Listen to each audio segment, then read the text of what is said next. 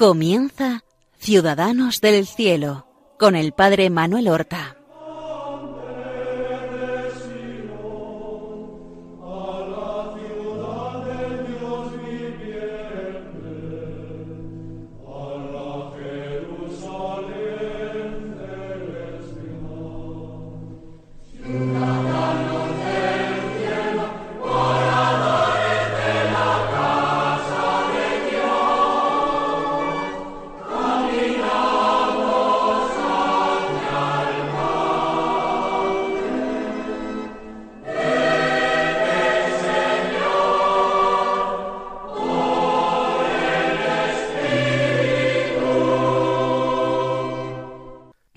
Buenos días. Damos comienzo a una nueva emisión del programa Ciudadanos del Cielo que realizamos en las ondas de Radio María, la radio de la Virgen, María, Reina de todos los santos. En este programa Ciudadanos del Cielo pretendemos no solamente honrar a nuestros hermanos los santos, los mejores hijos de la Iglesia, los auténticos ciudadanos de la Jerusalén del cielo, pretendemos también conocerlos mejor, hacernos amigos de ellos, y con la ayuda de la gracia que ellos mismos pedirán a Dios para nosotros, con la ayuda de la gracia, tratar de imitarlos, o mejor dicho, no tratar de imitar sus vidas literalmente, porque eso es imposible.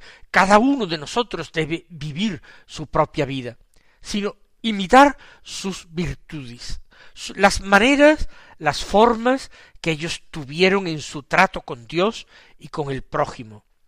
Imitar la forma en que ellos pusieron en práctica el Evangelio en todas las situaciones posibles, en todas las épocas de la historia de eh, los hombres, en todos los estados de vida, en todas las edades. Imitamos no la vida, como hemos dicho, sino las virtudes de los santos. Queremos ser como ellos, evangelio vivo y testimonio ante el mundo de el reino anunciado por Jesús. Y comenzábamos ya hace una semana a hablar de una santa que vivió entre el siglo XIX y el siglo XX. Nació el primer mes del año 1846, es decir, a mitad del siglo XIX, y murió en el año mil novecientos treinta y dos, cuando en España el año anterior se había establecido la Segunda República Española, que eh, de tal manera persiguió a la Iglesia y a los cristianos estableciendo un terrible régimen laicista. Sin embargo, cuando murió nuestra santa, el ayuntamiento republicano de la ciudad en que ella nació y murió y vivió, decidió poner su nombre a la céntrica calle donde se situaba el convento fundado por ella en el que había pasado gran parte de su vida. El nombre de la calle era, es Sor Ángela de la Cruz. Hoy Santa Ángela de la Cruz, aunque en Sevilla todo el mundo sigue hablando de Sor Ángela. Todos, menos sus hijas, las religiosas de la Compañía de la Cruz, y los más cercanos y amigos y devotos de nuestra santa, que le llaman sencillamente madre. Hablar de madre en Sevilla es hablar de Santa Ángela de la Cruz. Y en el primer programa nosotros hablamos de las circunstancias de su nacimiento en una familia que vivía en extremada pobreza y las circunstancias de sus primeros años, de la educación que recibió principalmente en su casa, la piedad que mostró desde que era una niña. Y vamos todavía nosotros a decir algunas cosas de estos primeros años de Santa Ángela. No tenemos grandes relatos.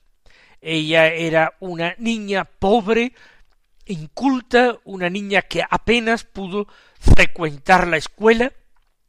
Sin embargo, hay pequeños testimonios que nos maravillan, nos encantan. Son anécdotas llenas de un buen olor de Cristo, de un aroma de Evangelio extraordinario. Por ejemplo, cuando Ángela, Angelita, en su casa, era una niña muy pequeña y con una de sus hermanas, Dolores, salía de su casa para ir a misa a la parroquia, esa parroquia de Santa Lucía, hoy desaparecida. Iban apresurándose para llegar temprano a misa, y cuando cruzaron la plaza cercana a la iglesia, Ángela, Angelita, se da la vuelta y vuelve corriendo a su casa, sabiendo que de esta manera iba a llegar tarde a la misa. ¿Y para qué vuelve a su casa? ¿Qué motivo tan grave tenía para volver a casa renunciando a llegar a su hora a misa? Pues que en la plaza había visto a varios ancianos tomando el sol sentados en algunos bancos. Muchas personas mayores, eh, pobres, de barrios populares, se calentaban al sol de esta manera en los días de frío. Pero ella había visto a un anciano que no conocía, muy, muy mal vestido, muy poco cubierto, temblando, temblando de frío. Y no conocía a nadie, estaba sentado solo en un rincón.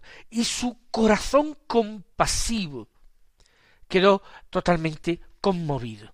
Y volvió a su casa, como digo, para decirle a su madre que por favor le diera una mantita para abrigar a ese pobre anciano que había encontrado temblando en la plaza. Ellos mismos eran pobres, muy pobres. La madre al principio empezó a negarse y entonces ella le dijo pero yo puedo darle una de mi cama, porque tengo dos mantas en la cama, yo le puedo dar una. La madre, ella era muy pequeña, digo, le quitó esa idea inmediatamente de la cabeza. Imposible, pasarás frío, te pondrás enferma. Pero ella insistía e insistía, y la madre tenía otra manta guardada para cubrir con ella a quien viera que tenía más frío o se encontraba enfermo en la casa, y ante la insistencia de Angelita, que también logra conmover a la madre, le da esa manta, esa pequeña riqueza que todavía había en casa. Cuando su madre eh, se resiste ella le dice, pero si tú vieras al pobrecito. Y no dice el Señor que hagamos eso con los pobres y que si se lo hacemos a uno es como si lo hiciéramos con él mismo. Y así Angelita recibió aquella manta de su madre y corrió enseguida a echársela por encima al anciano pobre y temblón. Y luego fue a misa. Sí, seguramente llegó tarde, pero los ángeles de Dios sonreían y aplaudían por el amor, por la verdadera caridad de aquella niña pequeña, que no daba en absoluto de lo que sobraba, sino incluso de lo que faltaba en casa. Hay otro otro hecho, otro suceso que llama la atención. En la infancia de Angelita, y es que muy pronto no sabemos a raíz de qué.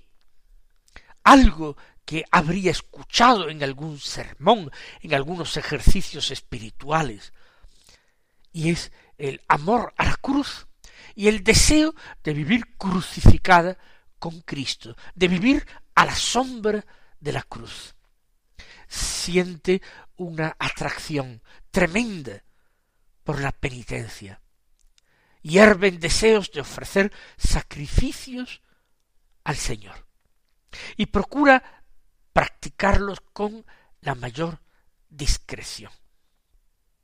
Así la madre descubrió alguna vez por indiscreción de alguna hermanita que, que se chivó, eh, que, que la delató, que había empezado a coger ceniza del hogar y a escondidas mezclarla con la pobre comida, que, que ella consumía. Le echaba ceniza simplemente para estropear el gusto de su pobre comida, normalmente potajes sencillos. Probablemente esto no es una ocurrencia suya, se cuentan las vidas de algunos santos antiguos y de padres del desierto, de primeros monjes que vivían en soledad y penitencia, antiguos que hacían algo parecido, hacían lo mismo. Ella tuvo que escucharlo en algún sitio y en vez de privarse de la comida con un ayuno que hubiera llamado la atención, que no se lo hubieran permitido sus padres. Le echaba ceniza y así se alimentaba, pero perdiendo el gusto y el placer de la comida. Su madre, evidentemente, en cuanto lo supo, se lo prohibió rigurosamente. Pero ella resultaba tan ocurrente, tan creativa hasta ese punto, para inventar maneras con que mortificarse, ofrecer sacrificios al Señor, y todo para sentirse más cerca de la cruz del Señor. No es un masoquismo, como hoy dirían algunos con ligereza. No se trata de masoquismo, se trata de un amor puro, encendido, que busca con la compañía, con la cercanía, aliviar el dolor de la persona amada.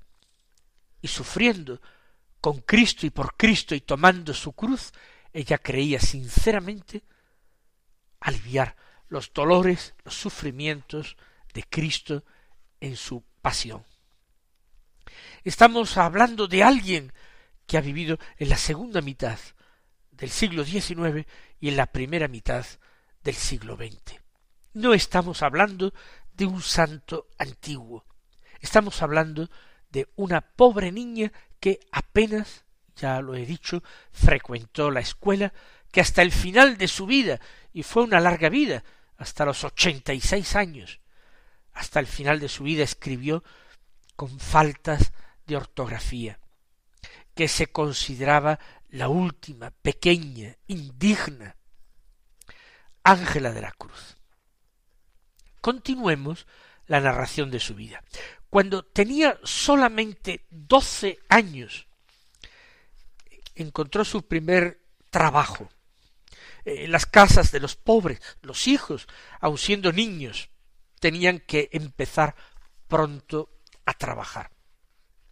Y encontró el trabajo en casa de una mujer que era sinceramente piadosa, religiosa, que tenía, por cierto, un gran director espiritual cuya influencia en la vida de Ángela vamos a, a, descubrirla en breve. Esta señora se llamaba doña Antonia Maldonado y tenía en Sevilla un taller de zapatería. Concretamente, el único trabajo que Ángela de la Cruz, antes de consagrarse totalmente al Señor, el único oficio que desempeñó fue el oficio de zapatero. En ese taller se hacía eh, calzado a medida, como era costumbre, tanto para señoras como para caballeros, también para clérigos, canónigos de la Catedral de Sevilla que pasaban por allí a calzarse. Era un taller eh, conocido, bien conocido, no precisamente barato porque ofrecía un calzado de primerísima calidad. Doña Antonia Maldonado, la propietaria, la patrona, era una mujer exigente con sus trabajadores, pero al mismo tiempo eh, una verdadera cristiana. En su taller normalmente se rezaba el rosario todos los días, lo que muestra pues el ambiente tan particular. Y ella en muchas ocasiones aconsejaba a sus trabajadoras y a las aprendizas y procuraba conducirlas por el camino de la virtud y apartarlas de peligros que podían acechar a muchachas jóvenes y pobres en su tiempo. Como he dicho, tenía un director espiritual. Era precisamente un sacerdote eh, nacido en las Islas Canarias, concretamente en la isla de La Gomera, pero asentado en Sevilla y que pertenecía al clero de la ciudad de Sevilla. De hecho, eh, se había ordenado sacerdote ya en Sevilla. Había eh, terminado sus estudios sacerdotales y se había ordenado como clérigo de la archidiócesis de Sevilla. Era un hombre de mucha oración y también de mucha austeridad y de mucha penitencia. Fue profesor en el seminario de Sevilla, fue un buen teólogo, tanto que asistió como perito, como experto, acompañando al arzobispo de Sevilla en el concilio Vaticano II, primero, ¿eh? que se tuvo entre los años 1869 y 1870, cuando apenas Ángela de la Cruz tenía 23 años, 23, 24 años. Pues él asistió en Roma al Vaticano I y fue también un gran predicador en muchos lugares y confesor y director espiritual famoso. Habitualmente tenía confesonario y recibía a sus penitentes en la iglesia del convento de Santa Paula, el convento de las monjas jerónimas de Sevilla. Pues bien, este buen sacerdote, este santo sacerdote, José Torres Padilla, era el director espiritual de doña Antonia Maldonado, la jefa de Angelita. Y las cosas que iban pasando poco a poco, año tras año, en el taller, ya empiezan a comentarse. Las comentan entre sí sus compañeras de taller, pero también se las cuentan fuera del taller a sus familiares, a amistades, y la cosa va circulando por ahí. La misma doña Antonia, cuando se confiesa con el padre Torres Padilla, le habla de aquella eh, zapatera que trabaja a sus órdenes. Y el padre Torres manifiesta su gran curiosidad por conocerla. No adelantemos acontecimientos. ¿Qué son aquellas cosas, aquellos hechos que suceden en el taller de zapatería? un, taller que se encontraba en la entonces llamada calle del Huevo y que posteriormente se llamó calle Feijó. ¿Qué es lo que pasaba? Ángela inventaba nuevos modos de ofrecer sacrificios al Señor. En ocasiones se ponía un cilicio para eh, lastimarse un poco y en medio de ese dolor continuado acordarse de los sufrimientos de Cristo. Pues bien, aprovechando el peinado o los peinados de la época, con el pelo levantado y recogido en un moño, ella se eh, las ingenió para ponerse también un cilicio en la cabeza, disimulado por el pelo. Pero en una ocasión en que las eh, zapateras y aprendizas del taller eh, jugueteaban, sin querer y sin pretender hacerle daño, le dieron un golpecito en la cabeza. Y al poco vieron que algunas gotas de sangre y un hilillo de sangre le, brotaba entre el pelo y le corría por el rostro. Se asombraron. Ella trató de disimularlo, pero doña Antonia intervino. Se encontró, se averiguó que llevaba ese terrible cilicio en la cabeza. Por supuesto, ya no pudo llevarlo más. Pero no es solamente todo esto lo que empieza a labrar su fama de santa. Es su modestia extraordinaria, su recogimiento poco normal, su rehusar participar en eh, salidas, actividades de sus compañeras fuera del taller. Y el fervor con que reza. En el piso de arriba del taller, doña Antonia tiene un pequeño oratorio. Allí es donde sus trabajadoras y ella misma suben a rezar el rosario cada tarde. Y luego continúan su trabajo hasta el momento de darlo por terminado. En una ocasión, todas las compañeras que estaban en el oratorio se dan cuenta de que Angelita, rezando con fervor de rodillas, está levantada del suelo un palmo. Es una levitación, un fenómeno místico, y la ven varios, y llaman inmediatamente y le hacen caer en la cuenta a doña Antonia, la patrona, ¿qué pasa? Y ella les hizo gesto de que callaran, que guardasen silencio, que no dijeran nada. Y luego les hizo gesto de que fueran saliendo del oratorio, y así todas pasmadas, un poco eh, llenas de una emoción que les embargaba, fueron saliendo del oratorio y cerró tras sí la puerta doña Antonia y volvieron al taller a trabajar en silencio. Y doña Antonia les avisó para que cuando bajara Angelita no le dijeran nada, no le hicieran ningún comentario. Y tardó mucho, una hora aproximadamente en bajar. Y cuando bajó se encontraba muy azorada, muy avergonzada, y dijo simplemente me quedé dormida. ¿Cómo es que no me han avisado ustedes? E-, ella creía que estaba dormida cuando el Señor la había arrebatado y estaba con él en su interior. Y todos callaban, callaban en su presencia, pero hablaban a sus espaldas.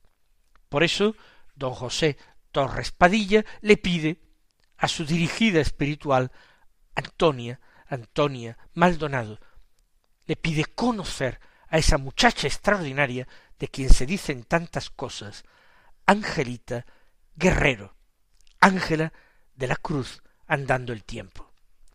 Hasta la próxima semana, queridos hermanos, recibid la bendición del Señor.